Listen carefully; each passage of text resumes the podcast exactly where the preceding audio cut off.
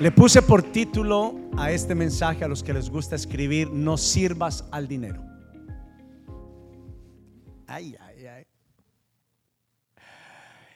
Y la serie, vamos a tener una serie de enseñanzas, se llama recurso, el dinero es un recurso o es Dios.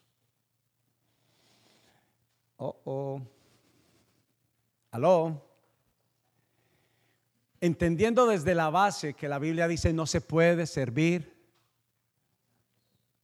no se puede tener, a, propósito, no se puede tener dos señoras y dos señores, una sola, una. No se puede servir a dos señores. Déjeme explicarle por qué estamos empezando esta serie. Esta semana me levanté una de las mañanas más temprano de costumbre y sentí al Espíritu Santo empezar a orar por las familias de esta casa. Algunas sé que están pasando por una situación, algunas están orando por un reto mayor financiero, pero mi esposa y yo oramos los lunes aquí, tenemos un equipo de intercesión, oramos por las necesidades de la casa, pero esto fue algo muy específico. Y cuando estoy orando, Dios me da, me, me guía a que hable sobre esto. Y Dios me mostró, me reveló por sus escrituras que el dinero se convirtió un Dios y no lo sabemos, no lo sabíamos. Déjeme mostrarle un versículo base para empezar. Tome mucha atención y ojalá, por favor, no importa que no tome notas otros domingos, pero hoy, por su bendición, por aprender, hoy es un buen domingo. Verso base dice, nadie puede servir a dos amos, pues odiará a uno y amará al otro. Será leal, hablando de lealtades, con quien mantengo. Y a veces mantenemos mucho, mucho tiempo del lado del dinero. Porque dice, será leal a uno y despreciará al otro. No se puede servir a Dios y estar esclavizado al dinero. Recordemos un versículo que la Biblia también dice, y conocerán la verdad y la verdad los hará libres. Entonces, si no camino en la verdad, ¿soy qué? ¿Aló? No, no tenga miedo, esclavo. Y hay cosas que me dominan. Todo lo que me domina, aló, soy un prototipo de ser esclavo de alguien o de algo. Y hay, algunas preguntas que nos van a ayudar en esta tarde, pero ¿sabe que esto va? ¿Sabe por qué vino todo esto? Por cada uno de nosotros, porque quiero que usted empiece a tener verdadera sanidad económica, pero especialmente verdadera sanidad emocional. ¿Por qué? Porque seamos honestos, cuando hay crisis financiera vienen crisis familiares y emocionales. Empujamos, aceleramos. Ahora bien, le tengo una pregunta. ¿Le gustaría saber qué piensa Jesús del dinero? ¿Le gustaría a usted saber qué piensa Jesús? ¿Usted se ha hecho la pregunta, Jesús habló del dinero? ¿Y, qué pensaría él? Entendiendo que la mejor práctica que podemos hacer sobre cualquier situación que nos puede pasar es ¿y qué haría Jesús? Pues déjeme antes de, decirle qué piensa Jesús sobre el dinero y le tengo una pregunta. Quiero que se la haga. ¿Por qué le damos tanta importancia al dinero? Eh, por favor, no me diga que no le da importancia al dinero. No hay ni uno solo de nosotros que no le dé importancia al dinero. Y, hoy voy a explicarme bien para que no me malinterprete. Creo en la prosperidad, creo en la bendición de Dios.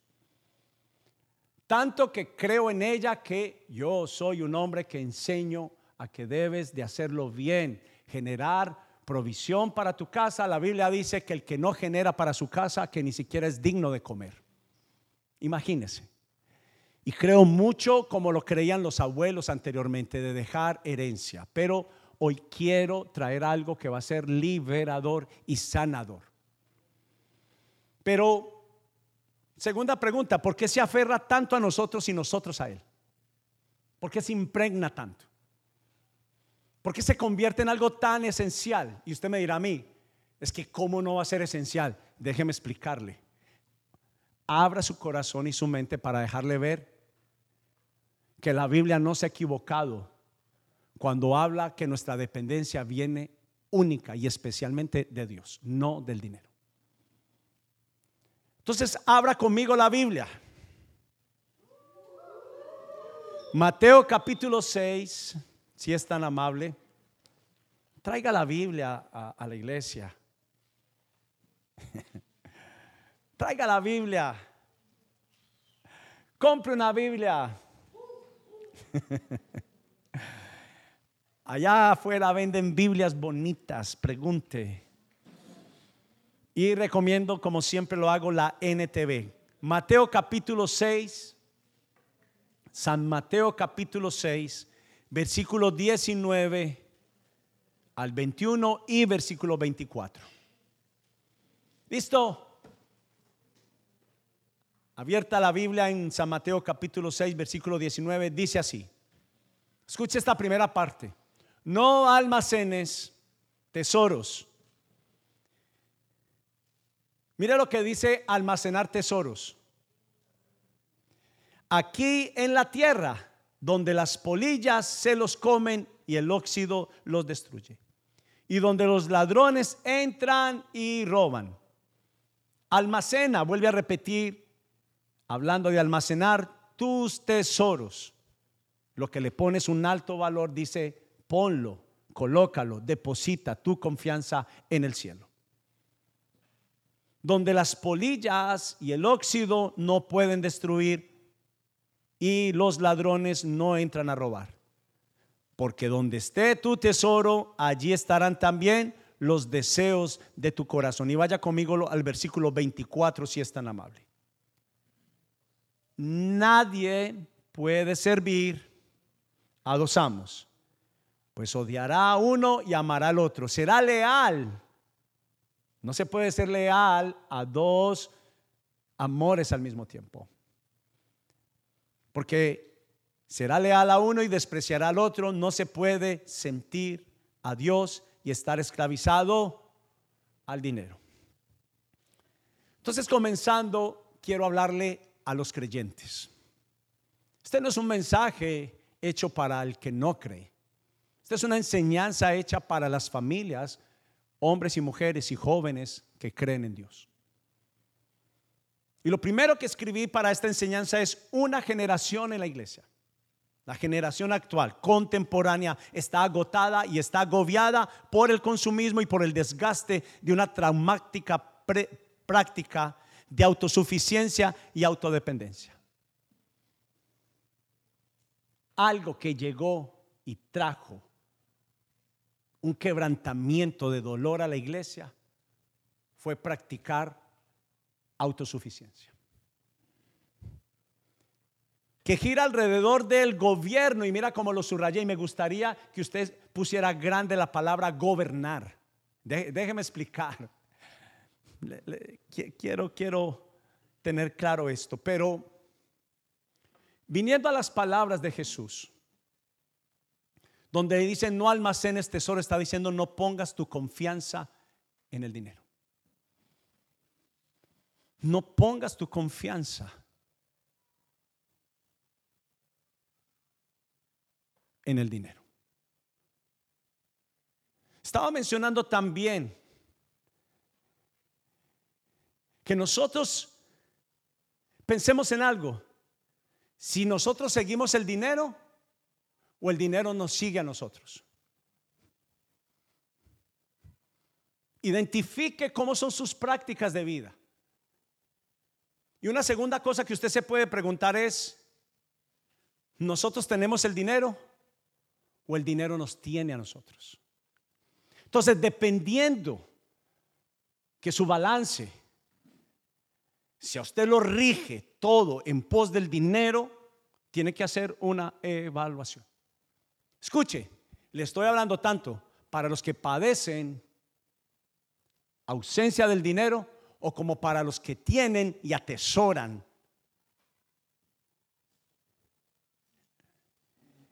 La iglesia contemporánea está siendo enseñada y adoctrinada en que puede poner una demanda y expectativa desaforada a Dios por conseguir de su parte todo lo que le pidamos.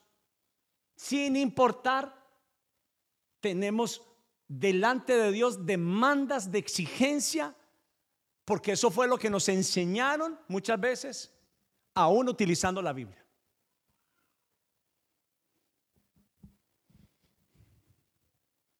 Y en cuanto a mí se refiere, siento que ha sido desaforado la cantidad. Si Dios nos revelara el balance de nuestras oraciones en cuanto a las peticiones se refiere, cuántas son de dinero y cuántas no, y cómo sería la revelación del porcentaje, de la provisión del dinero. Yo, yo creo que un, buen estandarte, un, un buen balance, es precisamente cuántas veces oramos por provisión y cuánto oramos por otras cosas. Yo creo que tal vez hay una sola cosa que podría estar a la par y es la paz interior. No sé si usted está de acuerdo conmigo. Pero esta, esta, práctica desaforada por conseguir de parte de Dios lo que le pidamos, al punto de que decaemos en nuestro ánimo y fe, por supuestamente Dios no haber contestado nuestra solicitud. O sea, que lo que estamos diciendo es que mi motivación depende de lo que hay en mi bolsillo.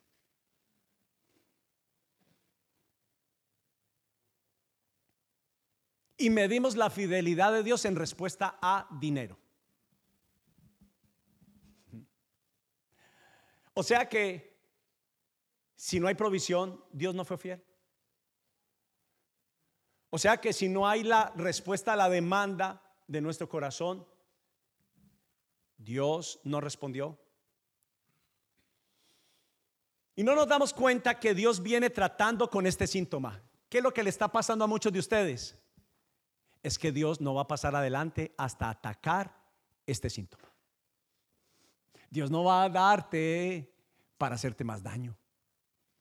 Dios está diciendo, ven, primeramente te muestro el cálculo, lo que me dan mis matemáticas de cuánto tú atesoras el dinero. Entendiendo la palabra atesorar, amar, depositar, tener confianza No nos damos cuenta que Dios viene tratando este síntoma, enviándonos radiografías de nuestro estado, diagnóstico, diagnosticando una enfermedad en el alma de cada creyente que nos revela que nuestro corazón fue diagnosticado con la siguiente frase, sin dinero no hay vida. No se puede vivir sin dinero. Y recuerde, el dinero solamente es un vehículo, es un instrumento Espéreme, tranquilo. Yo sé que ya están algunos pensamientos. Espere por mí. Espere un segundo. Pero déjeme decirle que cuando el dinero es mayor a Dios, cuando el dinero es mayor a mi familia, cuando el dinero es mayor a bendecir a otros, quiere decir que esto no es un buen ejemplo de ser un aprendiz de Jesús. Porque estoy amando algo que está por encima de Dios.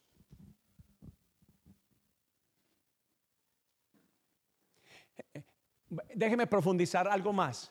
Cuando el dinero me aflige tanto, sea porque hay varios ejemplos en la Biblia que hay gente que se aflija por tener y pensar que le van a quitar todo el tiempo, no saben cómo vivir, cómo respirar, porque creen que les van a quitar. Aló, porque yo he visto dos extremos, al que le falta y al que tiene. Y al que le falta todo el tiempo está desordenado emocionalmente y al que tiene no sabe cómo mantener esto porque piensa todo el tiempo que te van a quitar.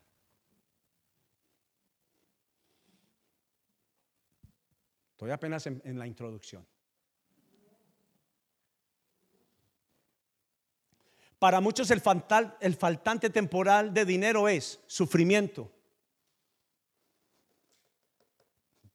Entonces la Biblia, la Biblia es mentirosa. La Biblia es una contradicción porque dicen que los primeros cristianos sabían vivir con lo que tenían. Alababan a Dios sin tener dinero. Y el que tenía no era juzgado. No era separado. Porque yo no vengo a decir que prosperar está mal. Lo que está mal es que el dinero esté por encima. Entonces, para muchos el faltante temporal de dinero es sufrimiento, tristeza, lágrimas, mas para Dios es una desintoxicación del alma, proceso de sanidad, para que vengas a depender de la fuente eterna. ¿Aló? proceso de sanidad para quitar todo atesoramiento falso de una dependencia y confianza en el dinero y en la autorrealización. Vine a cumplir el sueño americano. Y yo creo que esta práctica está sesgando y encarcelando nuestra fe. ¿Por qué? Porque si yo me aflijo cuando no tengo, Jesús siempre respondió, ¿y dónde está su fe? Porque dice creer. Es una, es, una pregunta directa. No, no, no, no por los lados, es muy directa. Jesús siempre confrontó. ¿Dónde está su fe? Y Él está ayudándonos a entender que si hay satisfacción en vivir contento y agradecido, debemos de hacerlo como cualquiera que sea el estado de nuestra economía. Sin darnos cuenta, le estamos rindiendo honor y servicio al dinero cuando nos afligimos. Le estamos diciendo cuán importante es en nuestra vida y por eso estamos hablando, ¿es un recurso o al final es Dios? ¿Es un vehículo o se convirtió mi vida? Recuerde, Dios no avanzará sin sanidad. Es que, es que yo creo que hasta los mismos hijos de esta casa deberían de hacer un, un alto en esta enseñanza. Porque en cuanto a mí se refiere, si es por las altas horas de trabajo, si es por la capacidad, mi papá estaría millonario. papá es el mejor vendedor que he conocido en toda mi vida quien me enseñó a vender. Pero la realidad es que es que Dios nos está ayudando a entender que si hay satisfacción en vivir contento y agradecido con cualquiera que sea el estado de nuestra economía, sin darnos cuenta que le estamos rindiendo honor y servicio al dinero. Y déjeme darle un ejemplo de alguien que no es que no tuviera o que tuviera mucho, es que el estado de su alma se convirtió en un estado tan sano, tan dependiente de Dios, tan lleno de la dependencia de Dios, que él no tenía problema cualquiera que fuera su situación. El apóstol Pablo escribió lo siguiente en Filipenses capítulo 4 versículo 11. Dice, no es que haya pasado necesidad alguna vez, porque he aprendido a estar contento. Escuche, sería una contradicción porque Pablo luego dice, pasamos hambres pasamos dificultades, pasamos frío. No habían hospedajes a veces cuando ellos salían a predicar el Evangelio. Entonces, Pablo, usted está cometiendo una contradicción. No, lo que pasa es que Pablo no dependió de lo que había en su bolsillo. Sabía estar contento cualquiera que fuera su situación. Ni estaba muy feliz porque había mucho dinero en la cuenta. Déjeme terminar esto. Porque he aprendido a estar contento con lo que tengo. Sé vivir con casi nada y déjeme, la palabra vivir es satisfecho. ¿Aló? Porque lo que Dios viene a atacar hoy es nuestro orgullo y nuestra vanidad. Nuestro desborde de dependencia por el dinero.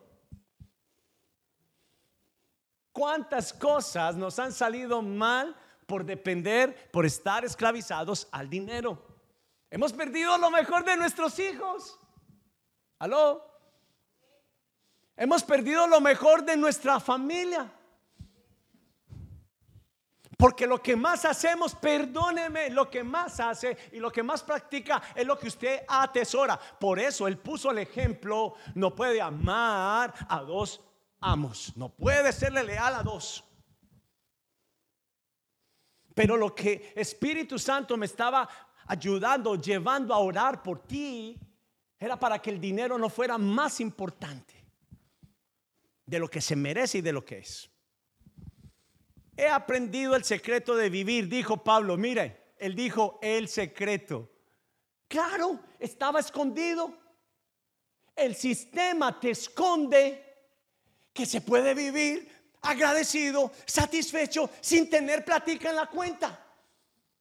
Porque en cuanto a Dios se refiere, Dios cumple lo que Él promete. Pero muchas veces nuestras experiencias de vida nos enseguecen. Las necesidades que pasamos con nuestra familia. Cuando recién llegamos a los Estados Unidos, esas experiencias de vida no nos ayudan a confiar en que si Dios prometió, si Él lo dijo, Él lo hará. Cuando ha faltado, déjeme ayudarle con algo, no ha sido por falta de Dios. Aló, algunos nos hemos ofendido, nos hemos enojado, por eso yo hablo de una desaforada demanda en la parte financiera de Dios. Y Dios lo único que está haciendo al no proveer es diciéndote, hijo, primero te tengo que sanar. Primero te tengo que liberar. Primero tengo que sacar a ese Dios porque, ay, eh, el dinero no es mi Dios. En lo que ponemos tanta confianza, Él lo dijo, no puede servir a dos amos. El sistema de los Estados Unidos me revela que es verdad. Déjeme, déjeme seguir avanzando. Y dice lo siguiente, he aprendido el secreto de vivir cualquiera que sea mi situación sea con el estómago lleno o vacío. Pablo eh, me revela sus cartas paulinas que él pasó hambre, pero al principio él dijo, no es que yo no es que yo haya pasado necesidad. Él estaba diciendo, he pasado necesidad, pero no es lo más importante para mí. No estoy de matarme, no estoy de morirme. No voy a dejar que el dinero sea quien gobierne mi alma y mi corazón. Entonces, lo que Pablo me está diciendo a mí es que es una decisión mía el estado de mi alma. Es una decisión mía lo que yo dejo que el dinero se empodere en mí. Pues todo lo puedo hacer por medio de Cristo, quien me da las fuerzas. Mire lo que muchas veces hoy en día entiendo, todo lo puedo en Cristo que me fortalece. ¿Sabe qué para mí es esto? Todo lo puedo estar satisfecho en Jesús. Él no está hablando del centella que sale a pelear por la vida. Malentendido el versículo es de una persona que por amor a Cristo sabe que su alma va a estar bien a pesar de que falte el dinero. Y quiero recordarles algo. ¿Por qué te enojas tanto cuando no hay plática? ¿Aló? ¿Te desesperas? Déjeme me meto dentro de la colada. Nos desesperamos. Pero recordemos algo. Este, este, este, mientras que meditaban esta enseñanza, me está ayudando. Mire, los dioses que son más fuertes en nuestra vida no son los que vemos o tocamos. son los invisibles y son ellos los que ocupan más espacio en nuestra vida. Y póngala ahí, grande, dinero. Y como no los vemos, son los que más ignoramos, pero son los que más impregnados están. Dalo.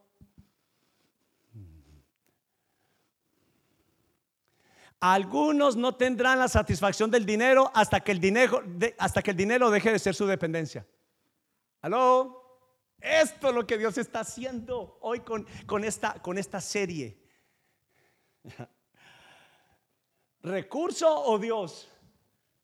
¿Qué es el dinero para ti? De acuerdo a la ilustración de la palabra. Mira para acá. Quiero volver a repetir esto. Lea conmigo. Algunos. Ah, no, e, esto lo puse yo. Algunos no tendrán la satisfacción del dinero hasta que el dinero deje de ser su dependencia. Y algunos no tendrán la satisfacción de Dios hasta que Dios, hasta que Dios sea su mayor tesoro. Espíritu Santo es real. Ups. Aló. Quiero volver a repetir esto. Algunos no tendrán la satisfacción del dinero hasta que el dinero deje de ser su dependencia. El más millonario sobre la tierra escribió las siguientes palabras. Hay algunos que Dios les da la habilidad de conseguir el dinero, pero hay algunos que Dios les dio la habilidad de conseguir el dinero y no disfrutarlo. Salomón escribió eso. Me quitan. Ojo. donde está nuestro tesoro, Alguien va a buscar dónde está lo mejor de Alex. En lo que él ama. En lo que es primero para él. Se trata del dominio de nuestra alma. Escucha la palabra, dice, gobernarán dominio. Pues claro, es que los dioses más difíciles son aquellos que dominan nuestra alma.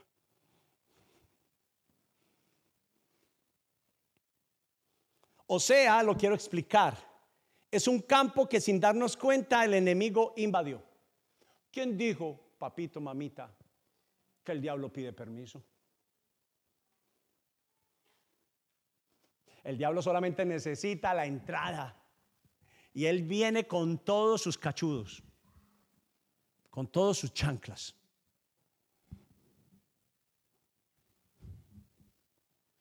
O sea, un campo que sin darnos cuenta el enemigo invadió y donde le permitimos que él siembre semillas, argumentos en tu mente y en tu corazón. Más trabajo. Pensando que es una decisión y una resolución de parte de Dios hacia nosotros, a nosotros que nos hemos creído. Dios nos sentenció. A mí me tocó. Ya no tengo nada más que hacer. Papá, no hay plata. Sufra, llórela, porque no hay respuesta. Hay algunos que han creído esta gran mentira. Sí, están aquí.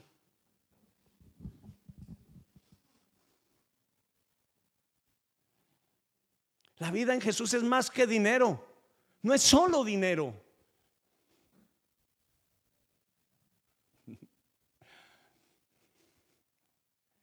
Es la demanda del alma, la insaciabilidad del alma.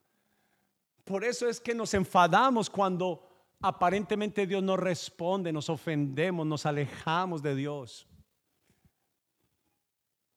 Entonces Pablo pudo decir estas palabras porque pues el dominio de su alma estaba en Dios y en su palabra, en lo que él dice. Pero una vez más, Pablo dijo, no es que haya pasado necesidad, claro que la pasó. Lo que pasa es que el alma de Pablo estaba dominada por la palabra, por Jesús, por el Espíritu Santo.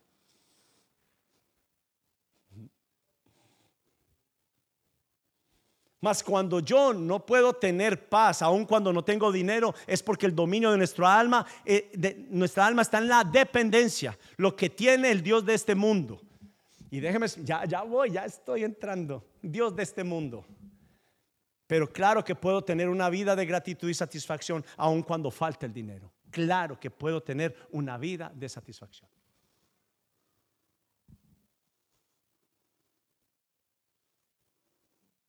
Es que a la promoción la precede una sola cosa.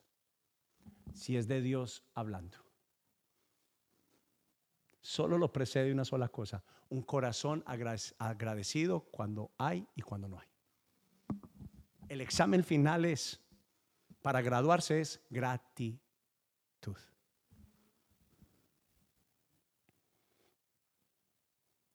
Pero la, próxima semana voy a estar hablando del estado del alma por el amor al dinero. Voy a profundizar más sobre eso. Porque Mateo 6:20 dice, almacena tus tesoros en el cielo donde las polillas y el óxido no pueden destruir y los ladrones no entran a robar. ¿Sabe qué estaba diciendo? Almacenar significa una vez más en lo que yo deposito mi confianza. Y si algo Dios nos está pidiendo a nosotros es que nuestra confianza solo, solo, solo, solo, solo, solo esté puesta en Él.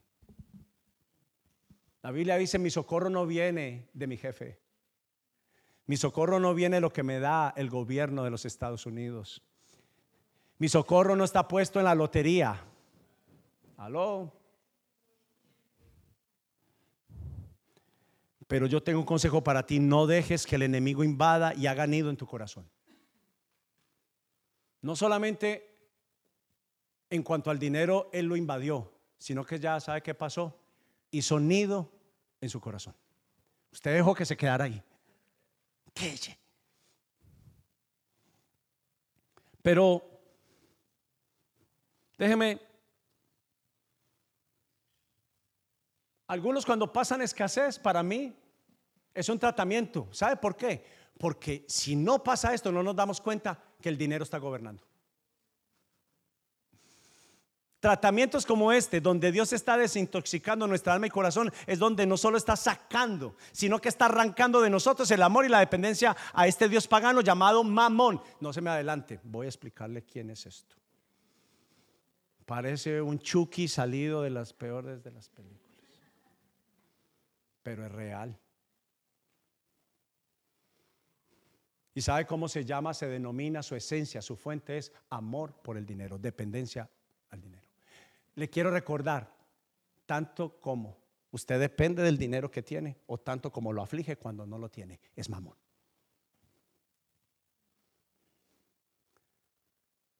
Al que con nuestra preocupación y dependencia le rendimos esclavitud. Peor el esclavo que, no sabe que es esclavo. Esta es una enseñanza para darme cuenta si soy esclavo o no. Déjeme contarle que, encontré en el diccionario. A propósito, eso es bueno que escriba y vaya al diccionario. A ver, ese pastor allá, si habla de acuerdo a, coja la Biblia, tome el diccionario. Y esto, el que les voy a decir en este momento es del diccionario. Lo busqué en el diccionario. Fui a Google y dije, ¿qué dice sobre Mamón? Dice, en la Biblia, Mamón se presenta como un símbolo de las riquezas en los evangelios de Lucas y Mateo, apareciendo en algunas traducciones como abundancia deshonesta y en otras simplemente como Mamón, el dios del dinero. Y déjeme leerle, preste atención que le tengo la personificación de Mamón. Mamón, también conocido como Mamonas o Amón, es uno de los demonios relacionados con los siete pecados capitales. Fue un querubín que siguió a Lucifer como uno de sus principales lugartenientes en la rebelión de los ángeles. O sea que fue uno de los aquí que él puso a gobernar a dominar al mundo. Fue derrotado por San Miguel y el resto de los ángeles fieles a Dios y cayó del cielo junto a Satán y el resto de sus seguidores, transformándose en demonio. Representa el pecado de la avaricia, de la riqueza y de la injusticia. Mamón es el arquetipo de la avaricia, la codicia y el materialismo. Es el demonio que sonríe ante los abusos del capitalismo salvaje, el incremento de la brecha entre ricos y pobres y la servidumbre del alma humana a la sed desmedida por adquirir dinero. Ya sea para hundirse en las aguas del hedonismo o desmesurado o para rendir culto al vacío trabajando para fantasmas como el estatus o el poder económico. Quiero volver a repetir, fantasma que es como el estatus, la apariencia que queremos dar a los demás. Él es el papá de la vanidad económica. Porque las motivaciones son importantes. ¿Para qué quieres dinero? Para que cuántos te vean. Yo conozco gente con mucho dinero y anda en su Renault 4. Ayúdame a ser así, Jesús. Este poder económico mencionado por Jesucristo en el Sermón de la Montaña, Mamón es un demonio que no comparte su espacio. Mire, no se pierda, venga, mire, escuche. Él no comparte su espacio con los deseos de, Dios que inspiran al hombre. Pues como dijo el maestro, no podéis servir a Dios y en este caso a Mamón. No he terminado. La figura del demonio Ávaro fue registrada por primera vez durante el sermón de la montaña. Cuando siempre llevamos a, a ver que me muestre la estatua, la figurita. Es como Jesús demostró, mostró que era este principado que gobierna nuestra alma. Jesucristo la usó después de haber advertido sobre la superioridad de acumular tesoros en el cielo en lugar de amontonar dinero y bienes mundanos que la muerte se llevará con ella. O sea que no hay muerte con eh, eh, entierro con, con trasteo. No nos podemos llevar nada. Nada. Hay algunos que todavía creen que se pueden llevar algo. Jesús dejó en claro que nadie podía servir a Dios y a su sed de riquezas o a su dependencia de riquezas. Recuerde, no piensa que solamente es del que tiene, también hay gente muy vanidosa y no teniendo. Nadie. Él lo dejó claro.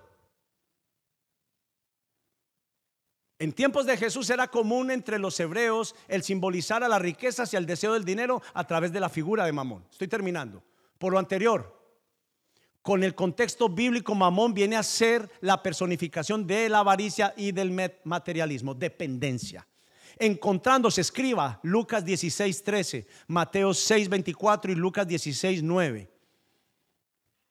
Resaltamos lo de las traducciones, ya que en unas versiones se ha puesto mamón, mientras que en otras se ha hablado de la abundancia deshonesta o expresiones similares o del dinero y las riquezas en el lugar de mamón. Cada que usted ve amor por el dinero es mamón. Aunque, y esto es muy importante en las versiones griega y hebrea, así se habló de mamón, por lo que resulta claro que Cristo sí personificó a la avaricia en mamón a la dependencia del dinero en mamón, a la esclavitud de dinero a mamón. Por eso una vez más volvemos a mencionar recurso o mamón. Pregunta otra vez, ¿tú tienes el dinero o el dinero te tiene a ti? No se hagan tesoros en la tierra donde la polilla y el corín, orín corrompen porque donde está vuestro tesoro, allí está vuestro corazón. Entonces yo sí creo que estos tratamientos nos van a ayudar. Pero ahora quiero ir a algunas ideas prácticas. Escuche esto. El desierto, voy a compararlo igual a cuando no hay provisión. Temporada de no tener es para desintoxicarnos, no para matarnos. ¿Aló? Sé vivir cualquiera que sea mi situación. Sé alabar a Dios cualquiera que sea mi situación. ¿Sabe qué es la costumbre que se ha metido entre la iglesia? Entre más problemas, menos oro.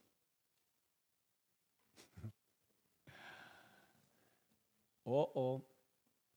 Me embriaga, me paraliza y la falta de dinero me hace dependiente. El tratamiento de Dios de su ausencia temporal como proveedor no es un abandono de su parte como padre, es un proceso de... Dios se olvidó de mí. Y lo que Dios está diciéndote, saca mamón.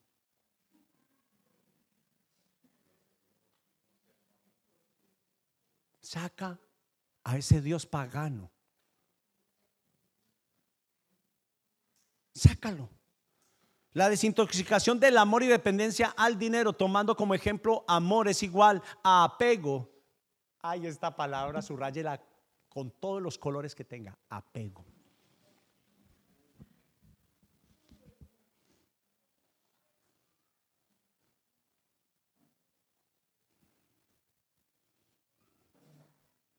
Es una revelación de nuestro amor al dinero. ¿Cuán apegado? Yo quiero que haga un examen los próximos días, porque lo que nos invita a la palabra de Dios es a practicar. ¿Cuánto apego tenemos al dinero?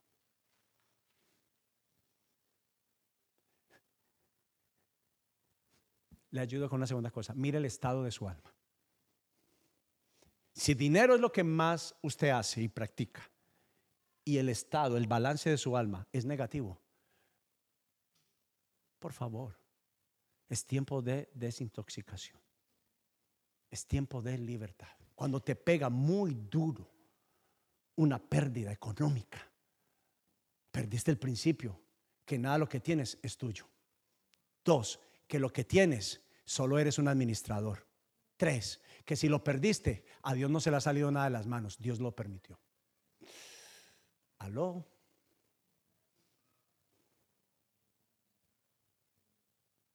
¿Por qué nos desquitamos siempre con Dios?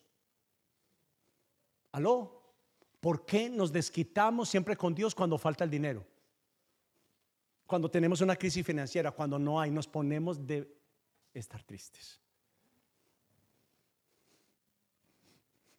Pruebe una vez, eh, que el Espíritu Santo te ayude, una vez que tengas una situación financiera y ven a la iglesia si tienes la misma motivación para adorar si cantas de la misma manera, si oras de la misma manera. Motivaciones internas de una dependencia tanto como para el que le falta, que es donde se oprime, como para el que tiene más que suficiente, donde la codicia y la falta de generosidad son evidentes. Cada persona sigue y practica consciente o inconscientemente lo que atesora en su corazón, a lo que le rindo dependencia, tiempo y espacio. A eso le estoy dando mi tributo, mi adoración. No lo sabía y se llama mamón. Gobernados por un Dios invisible quien dirige y esclaviza nuestras emociones, con un efecto de temor y amor por el, el dinero, sembrado y arraigado en nuestra mente y corazón por nuestros ancestros a través de estilos y prácticas de vida, experiencias de vida.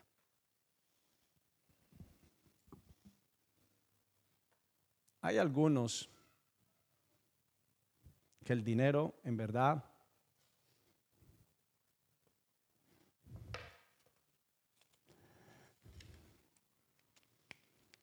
Y hay algunos que les ha faltado, cuando me refiero a experiencias de vida, es esto. En verdad, en verdad, en verdad te ha faltado. Una vez conté, recién llegados aquí a los Estados Unidos, mi esposa trabajaba cuidando algunos niños. Y una de estas señoras para la que mi esposa trabajaba le quedó debiendo una vez, por alguna razón, 20 dólares. 20. Estábamos necesitando esos 20 dólares. Y cuando mi esposa llega a la casa, saludándola, ¿qué saludándola? ¿Te dio los 20 dólares? Mamón, dependencia, preocupación, ansiedad. Lo que él diga para allá yo me iba. Señor dinero, ¿qué quiere que haga yo hoy?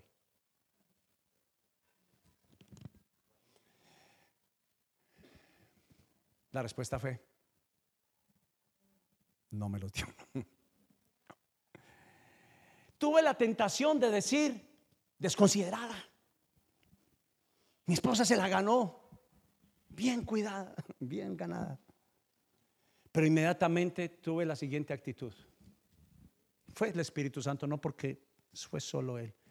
Seguramente se lo olvidó seguramente esa señora nunca le han faltado o hace mucho rato no le faltan 20 dólares, porque si ella le hubieran faltado 20 dólares, sabía, sabría que es faltarle 20 dólares y le hubiera dado los 20 dólares a mi esposa. Entender, no juzgar. Pero a donde quiero ir, cuando me falta mucho y cuando consigo 20, apreto y apreto y aprieto. Mi alma aprieta, aprieta, aprieta, porque nos da miedo recordar la historia de cuando nos faltó. Experiencias de vida. La Biblia menciona que Dios bendice al generoso. No con lo que tiene en la cuenta, si es que tiene mucho, porque Él me dejó un ejemplo de la vieja, viejita que era viuda, que dio solamente cuatro monedas, pero Jesús dijo, ella ha dado más que ustedes, porque ella dio todo cuanto tenía y ustedes han dado de lo que les sobra. No es dinero, es esclavitud por el dinero. Ay, me quedó bien arrugado el billete. Lo apreté con fuerza.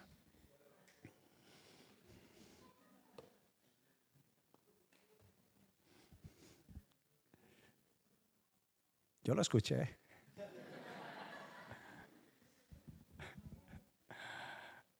Cada familia fue enseñada en diferentes maneras a temas del dinero. Escúcheme que esto, ¿cómo fue su niñez? ¿Y cómo viste a mamá y a papá sufrir? ¿Y cómo te ha tocado a ti? ¿Acaso Dios no amaba a mamá y a papá? ¿Acaso Dios no te ama a ti? ¿Por qué llevamos muchas veces el amor de Dios a nuestra provisión. Experiencias de vida que nos han marcado. Y nuestras reacciones y el efecto de nuestra vida, de cómo hoy en día somos dirigidos, tienen mucho que ver con la forma que nos enseñaron a depender del dinero. Pero algunas familias derrocharon, otras lo retuvieron con furia y otros solo piensan en ellos siendo lo más importante de sus vidas. La meta y el objetivo de vida solo es el dinero. Tanto como dije al comenzar la reunión que una de las razones que más una persona o una familia deja venir a la iglesia o quedarse es cuando se habla de diezmos y ofrendas. También una de las razones por lo que más familias se van de la iglesia es porque sus expectativas y sus metas de dinero no se cumplieron. Y al final es una batalla por nuestra alma. Esta serie te va a ayudar para ser libre. Te va a ayudar para ser sano. Yo le podría contar muchos testimonios, tanto como cuando dependía del dinero, como cuando no. Pero le dije al Señor, para cerrar la enseñanza, dame algo que me deje saber que sí es una batalla. Porque la batalla te dice más trabajo. No adores a Dios. ¿Cuántos han dejado de orar ¿Cuántos han dejado de honrar a Dios por estar preocupados y abatidos por el dinero? Pues claro, amiga. Claro, hijo amado.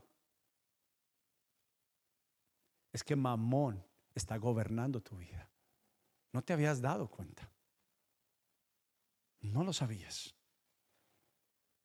Pero déjame cerrar la enseñanza que es una batalla. Y en Lucas capítulo 4,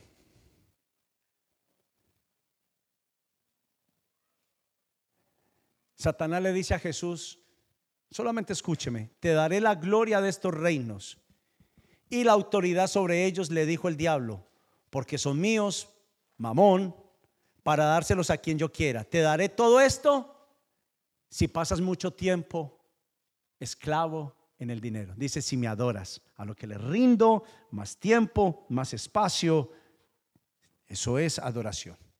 Te daré todo esto si te rindes ante eso.